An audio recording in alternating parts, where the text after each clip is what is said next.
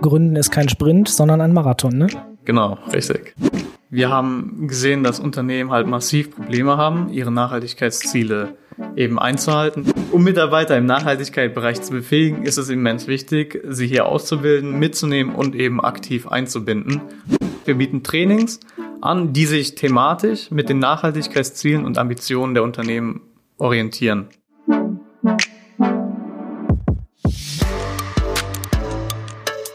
The Mission, der Podcast. Initiative für eine nachhaltige Zukunft. Leichter gesagt als getan. Wer kennt es nicht, dieses Sprichwort? Ja, und so geht es auch vielen Unternehmen, wenn sie sich nachhaltig transformieren möchten. Hin zu einem ökologisch und ökonomisch nachhaltigen Unternehmen. Oft gibt es ja in vielen Abteilungen Ideen, die dann wie ein Puzzle das große Bild oder Ziel bilden. Aber wie kommt ein Unternehmen nun vom Denken und Entwickeln hin zum Tun?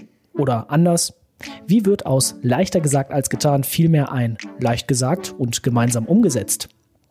Damit beschäftigt sich das Team Resolvert bei der siebten Mission Transformation Be Sustainable. Und über die genaue Idee spreche ich jetzt mit meinem Namensvetter, nämlich mit Matthias Segers. Grüß dich. Ja, servus, grüß dich, Matthias vom leichter gesagt als getan zum leicht gesagt und gemeinsam umgesetzt. Wie ist denn jetzt so die Ausgangslage für eure Ideenentwicklung? In welchem Feld tümmelt ihr euch genau? Wir haben gesehen, dass Unternehmen halt massiv Probleme haben, ihre Nachhaltigkeitsziele eben einzuhalten, zu erreichen. Die Nachhaltigkeitsziele haben sie sich halt in ihren CSR-Reports festgelegt. Die erfolgreiche Umsetzung hapert halt noch bei den Unternehmen. Unsere Ausgangslage ist halt dementsprechend darauf, wir wollen das schaffen, eben die Nachhaltigkeitsziele der Unternehmen zu erreichen. Und die Ambitionen sind hoch. Und eine Ebene dieser Nachhaltigkeitsziele sind eben die Mitarbeiterbefähigung. Um Mitarbeiter im Nachhaltigkeitsbereich zu befähigen, ist es immens wichtig, sie hier auszubilden, mitzunehmen und eben aktiv einzubinden. Und das wollen wir mit unseren Trainings machen. Und auch noch wichtig zu erwähnen ist hier, dass gleichzeitig ungefähr zwei Drittel der Arbeitnehmerinnen äh, bereit sind, nachhaltige, klimagerichtete Maßnahmen in ihrem beruflichen Alltag zu ergreifen. Ähm, doch leider fehlt hier meistens die notwendige Information und das Wissen für die Umsetzungskraft. Dementsprechend greifen wir hier an. Du hast jetzt schon angesprochen CSR-Report, also Corporate Social Responsibility Reports ja. und eben Mitarbeiter, also Insights aus Unternehmen. Ich nehme mal an, eure Corporate-Partner haben euch da so ein paar Hinweise gegeben, wo es im Moment schon haken könnte. Ja, genau. Wir arbeiten eng mit dem Unternehmen aus dem Programm A, die sind alle gewillt und mega ambitioniert und mega motiviert, eben die nachhaltige Transformation voranzubringen. Doch ähm, der Knackpunkt ist, dass sie nicht wissen, wie sie das wissen. Zum Teil sind ja die nachhaltigen Trainings schon im Unternehmen vorhanden, wie sie eben dieses Training, dieses Wissen, das sie teilweise schon haben, an alle Mitarbeiter zielgerichtet heranbringen. Und dann auch nicht nur heranbringen, sondern auch verstehen und am besten dann der letzte Schritt, das Kontextualisieren, das spricht, die wissen dann, was bedeutet das für mich am Ende des Tages. Und wenn wir das schaffen und das mitnehmen, dann haben wir unsere Arbeit getan und, und sind einen Schritt äh, in die richtige Richtung gegangen und einen Schritt äh, näher zur nachhaltigen Transformation eben. Also sozusagen, wenn die ganzen kleinen Bausteine das große Puzzlebild dann komplettieren. Genau, so würde ich das auch sehen. Was ist eure Idee für die nachhaltige Unternehmenstransformation? Wir bieten Trainings an, die sich thematisch mit den Nachhaltigkeitszielen und Ambitionen der Unternehmen orientieren. So, und die Lösung bzw. die Trainings sollen motivierend sein, die Informationen sollen ankommen und abschließend sollen die Mitarbeiterinnen wissen, was es für sie bedeutet. Das ist eben diese Kontextualisierung.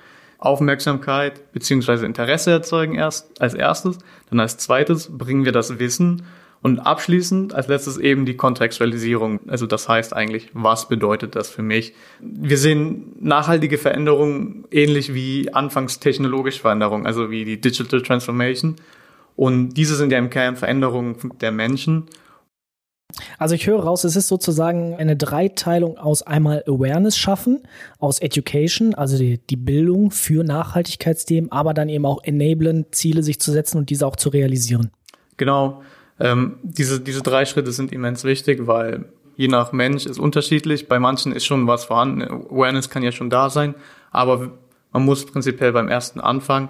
Und wenn man erstes oder zweiteres schon hat, dann kann man auch beim dritten ansetzen. Aber für die, die das erste nicht haben, da sollte auf jeden Fall noch die erste Stage mit drin sein.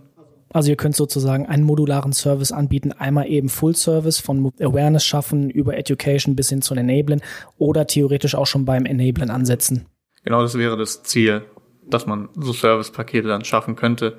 Sagen, ja, ähm, Service Paket 1 Awareness, Service Paket 2 Knowledge und drittes Service Paket Enabling. Du hast gerade auch davon gesprochen, dass ihr sozusagen modulare Services anbieten könntet. Das heißt sozusagen, ihr könntet einerseits einen Full Service anbieten für einen gewissen Preis, aber eben auch diese einzelnen Paketpreise als Geschäftsmodell dann. Genau, unser Geschäftsmodell, aber aktuell, wo wir als erstes mal ein bisschen konkreter drüber nachgedacht haben, weil wir haben das ja noch nicht zu 100 Prozent festgelegt, ist mehr, momentan mehr so ein Subscription-Based Model für den Anfang Ganz klar, weil hier die Vorteile sind, wir können die Einnahmen leichter kalkulieren, ist es vorhersehbar. Ähm, durch die längere Subscription-Periode können wir eine bessere Beziehung zu den Kunden aufbauen. Äh, das ist hier uns besonders wichtig, weil hier geht es ja schließlich um, um Bildung, um, um längerfristige Bildung. Das sollte kein One-Shot sein. Eben bei den großen Unternehmen ganz klar dieses Subscription-based Monthly, äh, eine gewisse Summe X für eine gewisse Anzahl, quasi wie SAP ja auch Lizenzen verteilt könnte man sich das hier überlegen.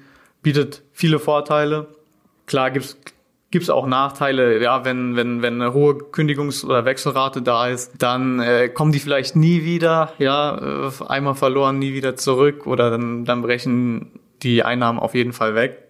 Ich denke mal, das Risiko hat jedes Startup am Anfang. Das Risiko hat auch jedes Startup. Ich meine, ein Startup ist ja schon allein ein, ein Risiko, eine, ein riesiges Abenteuer mit ungewissem Ausgang. Ja, wie heißt so schön, Gründen ist kein Sprint, sondern ein Marathon, ne? Genau, richtig. Ist sozusagen eure Anwendung dann pauschal auf alle Bereiche anwendbar oder ist vielleicht auch die Idee zu sagen, okay, wir fokussieren uns beispielsweise nur auf den Dienstleistungsbereich oder auf ProduktionsmitarbeiterInnen? Gibt es da vielleicht auch eine Tendenz oder eher lieber erstmal noch in die große breite Masse gehen? Nee, für den Anfang wollen wir uns auf jeden Fall erstmal spezialisieren, erstmal ein konkretes Produkt schaffen können für einen Bereich, sprich zum Beispiel Sales. Wenn wir jetzt auf White-Collar-Worker gehen, sagen, wir wollen denen wirklich das beibringen, die Nachhaltigkeitsziele, Ambitionen ähm, und Nachhaltigkeitstrainings anbieten, da sagen wir, okay, konkret, wir bleiben da erstmal in dem Bereich, aber in Zukunft wollen wir natürlich auch auf weitere Bereiche rausgehen, ja, unser Service erweitern und nicht nur in einer Industrie bleiben, also sprich nicht nur in zum Beispiel in Fast-Moving Consumer Goods bleiben, sondern auch in, von mir aus auch Fashion oder Automotive etc., weil es gibt viele Unternehmen, quasi jedes DAX 30 Unternehmen hat einen CSR-Report und da stehen ungefähr sehr, sehr ähnliche Ambitionen drin und Ziele drin. Am Ende sind es die Mitarbeiter, die da mitziehen müssen.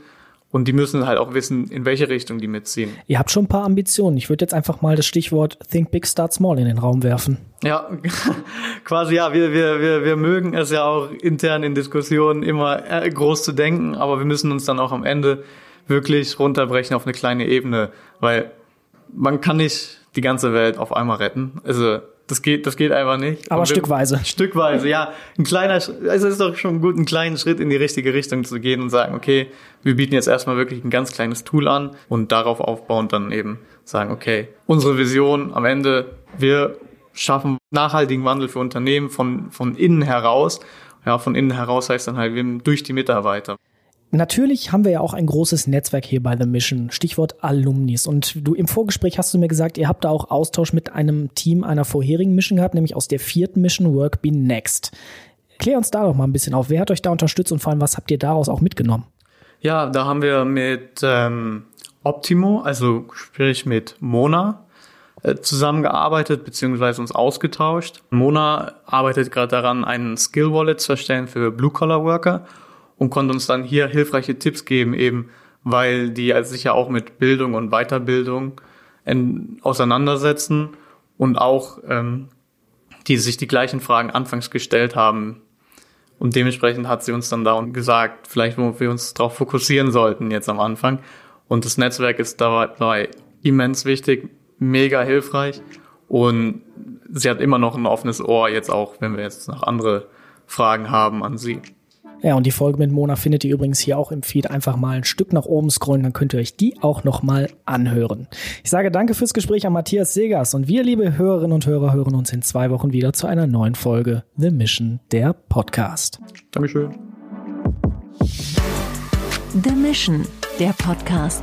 Das Hörerlebnis zur Nachhaltigkeitsinitiative von Deutsche Bank, Futury, Bain Company, PreZero und der Handelsblatt Media Group.